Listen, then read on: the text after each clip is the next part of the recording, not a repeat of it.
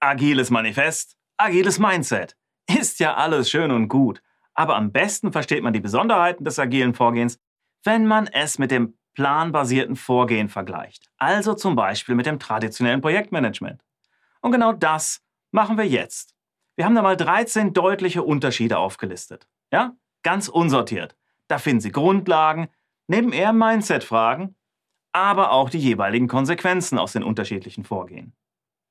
Ja, das alles vorzulesen, erspare ich mir jetzt mal. Aber auf ein paar davon will ich kurz eingehen. Zum Beispiel spätes versus frühes Feedback. Ja? Im klassischen Projektmanagement, da starten Sie in der Regel bei den Anforderungen des Kunden. Lasten- und Pflichtenheft zum Beispiel. Und dann arbeiten Sie eine ganze Weile, um diese Anforderungen zu erfüllen. Klar, da kann es auch mal etwas Austausch mit dem Auftraggeber geben, aber das müssen Sie dann schon erzwingen. Na und ganz zum Schluss, dann stellen Sie das fertige Ergebnis vor und der Kunde sagt Ihnen, was er davon hält. Spätes Feedback also. Ja, und im agilen Projektmanagement? Na, da haben Sie kurze Zyklen, Iterationen, ja? Und nach jeder Iteration werden jeweils Teilergebnisse vorgestellt. Feedback also nach jeder Iteration. Das heißt, das Feedback kann sofort in der nächsten Iteration Anwendung finden und man bleibt so immer ganz nah an den Wünschen und Bedürfnissen des Auftraggebers. Ja, im Scrum sind das die Sprints.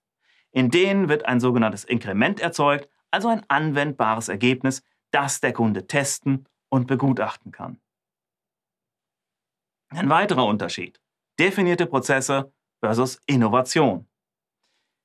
Na, im traditionellen Projektmanagement, da sieht das meist so aus. Aus bekannten Startparametern kommt man über wohl definierte Prozesse zu einem vorhersehbaren Ergebnis. Ja? Denken Sie an Hausbau.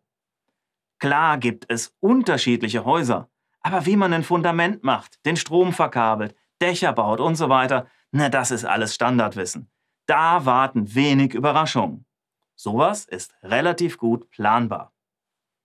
Und im Agilen?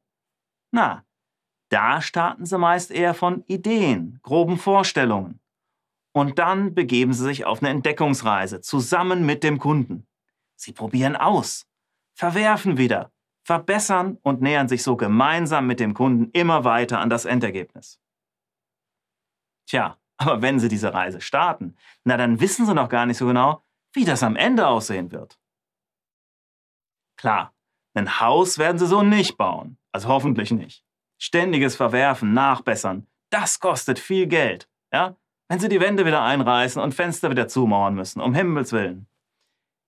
Aber das Erstellen der Baupläne mit dem Architekten, das kann so ablaufen, ja?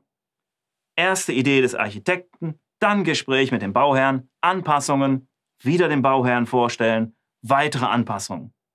Genau das sind agile Iterationen.